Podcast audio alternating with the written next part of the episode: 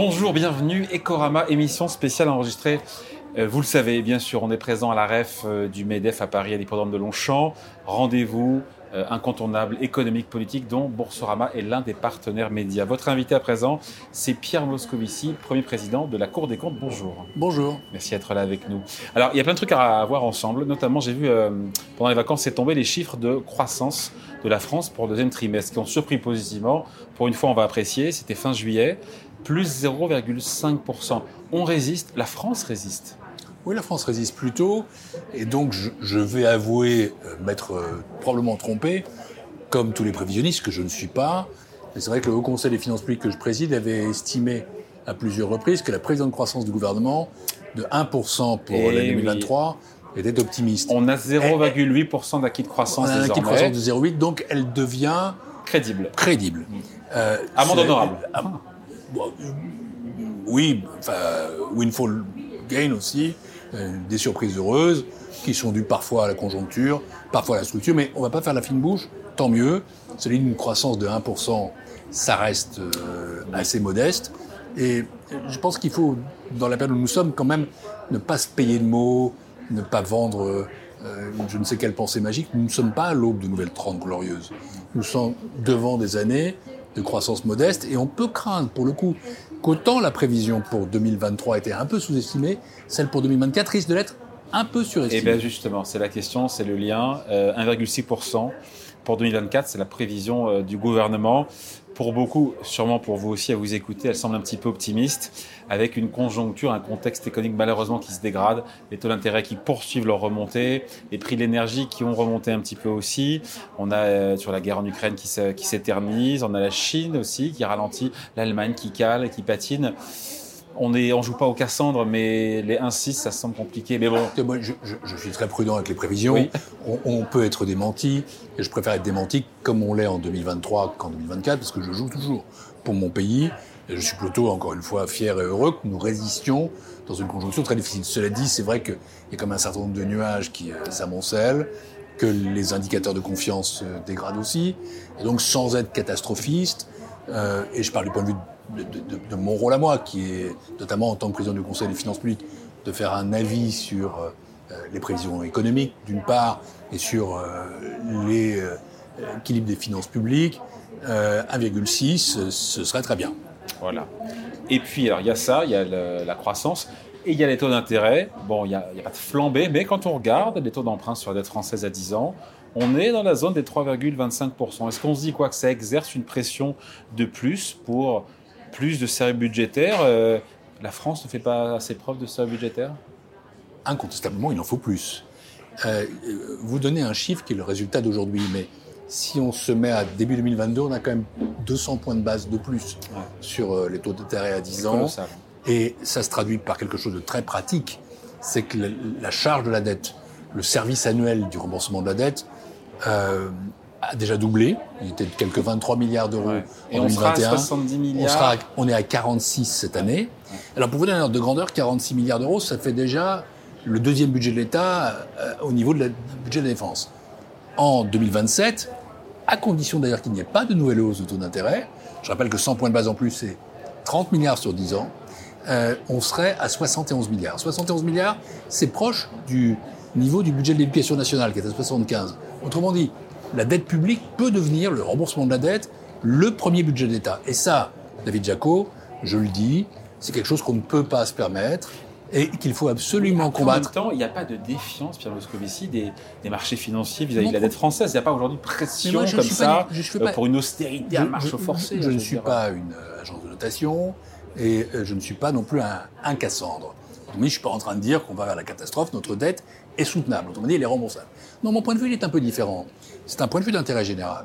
Euh, nous sommes dans une période, vous savez, le, titre de la rêve cette année, c'est Demain ne meurt jamais. Demain ne meurt jamais, à condition qu'on puisse investir pour le préparer. Or, quand vous avez un service de la dette à 75 milliards, par exemple, vous congelez 75 milliards d'euros, et si vous pensez que vous avez 34 milliards d'euros par an, le chiffre n'est pas contesté, après les moyens de le faire sont discutés, Pour financer la pour transition. financer la transition Ouais. écologique. Si vous pensez que nous sommes quand même en train de caler sur l'investissement en matière de recherche, euh, d'innovation, qui est justement la préparation de l'avenir. La transition énergétique, la transition numérique. Nous avons devant nous un mur, une montagne d'investissement. On ne peut pas se permettre d'avoir une dette de ce niveau-là. Vous savez, la dette publique, c'est une dépense. Et c'est la dépense la plus stupide qui soit. À quoi ça sert un euro de remboursement de la dette publique sinon à la rembourser? C'est un euro en moins pour l'éducation, la sécurité, la justice, l'écologie. Et voilà pourquoi il faut vraiment faire un effort. Mais après, vous avez aussi le ministre de l'économie, Pierre Moscovici, vous comprenez que n'importe quel gouvernement ne souhaite pas une consolidation budgétaire trop rapide à marche forcée au risque de tuer le petit pourcent de croissance qu'on a. Il ne s'agit pas de le faire à marche forcée. Je, n'ai jamais été dans ma vie un partisan de l'austérité, je ne le suis pas devenu. Non, mais les Allemands, vous avez vu euh, Je suis un partisan du sérieux pour investir. C'est pas tout à fait la même chose. Et de ce point de vue-là, je le dis, euh, il faut avoir des objectifs assez ambitieux. Je pense que nous devons impérativement être nettement en dessous de 3% en 2027. Alors aujourd'hui, il faut dire, on est à 5%. Il faut quand même le rappeler. On est, pardon, on n'est pas là pour s'auto-flageller. On est 4,7. 4,9% fin 2023. 4,9 fin 2023 probablement, oui. Mais euh, on verra il, faut, quand même euh, le dire, euh, on est le pire élève de la zone euro. Pardon, on n'est pas là pour s'auto-flageller ben, ou pour se taper dessus. Vous allez dans mon sens. nous ne pouvons pas. Vous savez, il y a aussi autre chose. C'est-à-dire que si on veut éviter si on veut que notre dette reste soutenable, justement, il faut éviter de décrocher les autres. Il faut être dans un mouvement de convergence. Vous savez quelle est la moyenne en zone euro pour 2024 Prévision de la Commission européenne que vous connaissez bien pour 2024 pour le déficit public moyen attendu en zone euro 2024. 2,4%. On est à 5% nous, ce que cette année. et, je, et je pense que ce n'est pas la place de la France. Ce que je constate, c'est que notre dette publique a augmenté plus que les autres. Ce que je constate, c'est que nous sommes 22. C'est vrai ça Je pensais que quasiment chez tout le monde, c'était 20 points. On s'est tous pris 20 points de dette publique dans la tête euh, avec le elle Covid. plus. Je ne parle pas uniquement de la crise Covid, où là, chacun a fait à peu près 15 points de dette. Non, si on regarde sur une période plus longue, nous sommes en, décrochage très clair par rapport aux autres. Je, vais vous donner un chiffre, c'est ça. On a lancé l'euro en 2000. J'étais ministre des Affaires européennes à l'époque. Euh, et à partir de ce moment-là, la France avait 58,9% de dette publique. L'Allemagne avait 58,9% de dette publique. Nous sommes donc 20 ans après. 20 ans après, l'Allemagne a 68% de dette publique, plus 10 points. Nous avons 110. Bon, qu'est-ce qui s'est passé? C'est que l'écart est en train de se creuser considérablement. Donc, année après année, nous sommes endettés plus que les autres. Et les autres ont commencé à se désendetter. En effet, vous avez rappelé les chiffres sur le déficit. Nous, a priori, nous, on nous, continuons à nous endetter et nous nous désendettons moins vite que les autres. A priori, et, ça, ça n'est pas bon. On sera au-dessus de 4 fin 2024. Oui, 4,4, c'est ce qui est prévu. 4,4 2,4, c'est deux points d'écart par rapport à la moyenne de la zone euro. Est-ce que maintenant ça devient problématique Non, Quand ce pas, reste de nos voisins. Ce n'est pas problématique, mais il faut garder la crédibilité. Et il faut avoir une constance, il faut avoir un cap. Et ce cap ne peut pas être qu'on continue à diverger. C'est la raison pour laquelle, bon, ok, on va rester les derniers, hein, ne soyons pas euh, là-dessus euh, mensongers, mais ne nous laissons pas décrocher trop. Autrement dit, tous les pays de la zone euro seront en dessous de 3% en 2025. Nous, nous disons... 2027. 2027. Ok, mais faisons-le de manière significative. vous y croyez-vous? Je crois que c'est tout à fait jouable et que c'est nécessaire. Sinon, nous aurons effectivement à ce moment-là des pépins. Et pour le faire, il faut faire quoi? Il faut avoir une politique de croissance soutenue. Il faut avoir euh, des économies de dépenses publiques année après année qui sont substantielles, qui représentent quelques 10 à 12 milliards d'euros. Et il faut les trouver. Il faut le faire de manière intelligente. Et il faut le faire dans une stratégie de finances publiques. Et ce que j'attends, moi, de la loi de programmation de finances publiques, qui va être déposée dans le gouvernement, par le gouvernement dans quelques jours? Qui n'est pas contraignante. Non, mais enfin, elle doit être quand même euh, très claire. Un gage crédible. nos non, partenaires européens, mais c'est plus que ça. C'est plus que ça. Ça doit être quand même une loi de programmation qu'on respecte. Et le Haut Conseil des finances publiques, encore une fois, est chargé de mesurer les écarts par rapport à cette loi. Moi, je souhaite qu'elle soit à la fois avec des objectifs assez ambitieux, vous voyez, le, programme de stabilité de la France dit 2,6 en 2027 et euh, commencer à inverser la dette significativement en 2026. C'est le minimum. Euh, il faut que les, les, hypothèses économiques soient réalistes et pas trop optimistes. Et il faut enfin que le chemin soit un chemin crédible, c'est-à-dire que soit dessiné année après année le quantum d'économie qui sera réalisé et comment on le fait? Et on ne sait toujours pas. J'ai l'impression qu'on, mois après mois, on a toujours cet objectif que le gouvernement met en avant, sous 3% en 2027. On ne sait toujours pas comment. Bah, euh, on devrait le savoir dans quelques semaines. Euh, encore une fois, comme président du Haut Conseil des finances publiques, j'attends euh, que le gouvernement, et le Parlement l'attend aussi, dépose le projet de loi de programmation des finances publiques dans quelques semaines, qu'il puisse être examiné par le Haut Conseil, que celui-ci donne son avis, et qu'ensuite le Parlement le vote, alors dans des conditions qu'on connaît. Hein. Je ne sais pas s'il y aura un accord, il y a le 49.3 qui est possible, une session devrait être convoquée à cet égard, et je pense que ce débat, euh, il est technique, mais il est fondamental. Pourquoi?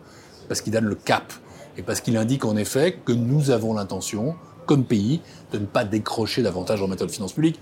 Je ne suis pas alarmiste, je ne suis pas en train de dire que notre dette n'est pas soutenable, je suis en train de dire qu'il faut que nous convergions et que pour ça, il faut que nous fassions des efforts. Autrement dit, le sérieux pour l'investissement, voilà le mot d'ordre que je propose. Bon, euh, là je parle à l'ancien commissaire européen.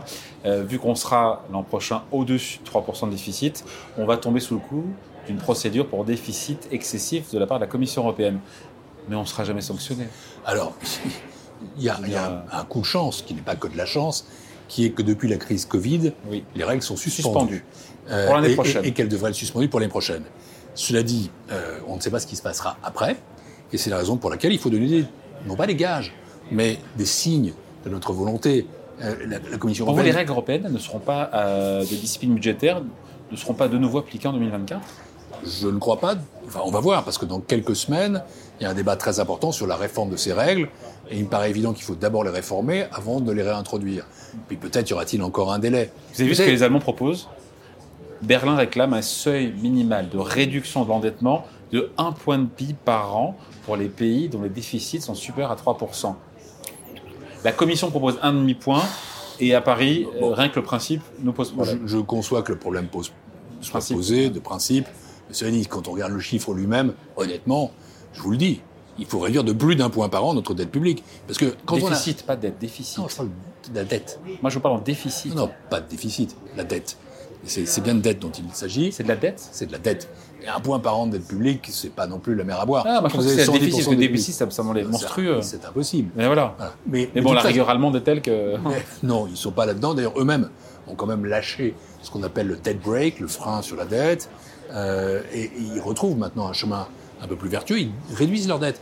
Euh, non, ce que je crois, c'est qu'effectivement, il ne faut pas s'encombrer de chiffres qui soient trop contraignants. En revanche, il faut quand même avoir un cap qui soit clair. Donc ce que je souhaite, c'est qu'on puisse avoir un consensus sur la réforme, qu'ensuite on prenne le temps qu'il faut pour remettre les règles en vigueur, et que la France ait le souci de se mettre dans les clous des futures règles. La, France, vous savez, la place de la France n'est pas d'être dans les trois pays les plus endettés de la zone euro. Aujourd'hui, on est vraiment mauvais élèves en matière de déficit budgétaire en Europe. Oui, disons-le. C'est vrai que quand on regarde la pente, non pas le niveau, mais la pente, nous sommes effectivement ceux dont le déficit décroît le plus lentement, dans la dette décroît le plus lentement, euh, qui sera le plus euh, tard en dessous de 3%. Bon, il n'y a, a, rien de dramatique, mais je pense qu'il faut maintenant donner des signes très nets que nous avons l'intention euh, de, effectivement, remettre les finances publiques en ordre. C'est fini, on l'entend depuis des dizaines de fois dans la bouche du ministre de l'économie. Pour vous, il est fini, quoi qu'il en coûte? Si on dit que quoi qu'il en coûte au sens de on fait n'importe quoi, on dépense tout, euh, et on ne contrôle rien euh, parce que nous sommes confrontés à un choc existentiel, le Covid. D'ailleurs, c'était pas tout à fait non plus, on fait n'importe quoi, on dépense tout, on contrôle rien, mais c'est quand même, on met tous les moyens nécessaires. Là, nous n'en sommes plus là. Nous sommes plus, et, heureusement d'ailleurs, parce que le Covid, c'était une menace sur nos vies. L'inflation, on connaît quand même. On en a déjà eu dans nos vies. Et c'est pas de la même nature. Bon, donc le quoi qu'il en coûte est fini, oui. En revanche, je dirais que le ça coûte très cher, c'est pas fini. Quand on regarde comme le coût des aides, à la fois Covid encore, mm. plus les aides énergétiques, ça représente encore le quelques, tarifaire, voilà, quelques 40, 40 milliards par an. C'est beaucoup.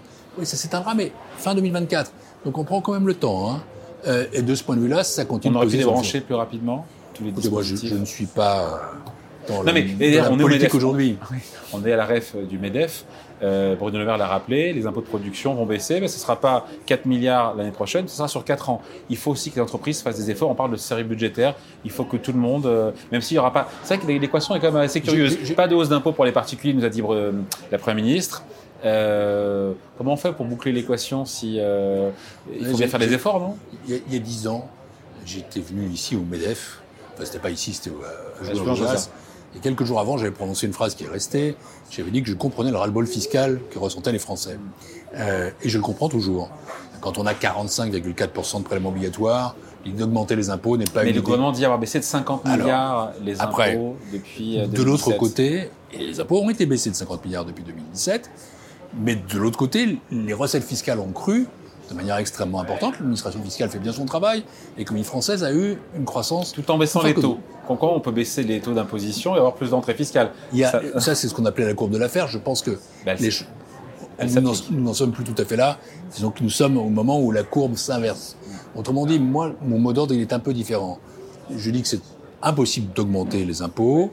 Je dis aussi que pour les baisser, pourquoi pas, mais pas de baisse d'impôts sèche. Autrement dit, si on veut baisser certains impôts, soit pour financer euh, tel ou tel... Euh, il faudra. Euh, voilà. Soit pour redistribuer. À ce moment-là, il faut soit augmenter d'autres impôts, soit baisser la dépense publique à due concurrence. mais nous ne pouvons plus aujourd'hui nous permettre une politique de baisse d'impôts sans contrepartie. Pourquoi? Parce que si on le fait, alors qu'on a une croissance faible, on fait du déficit. Et ça renvoie à notre première partie de discussion.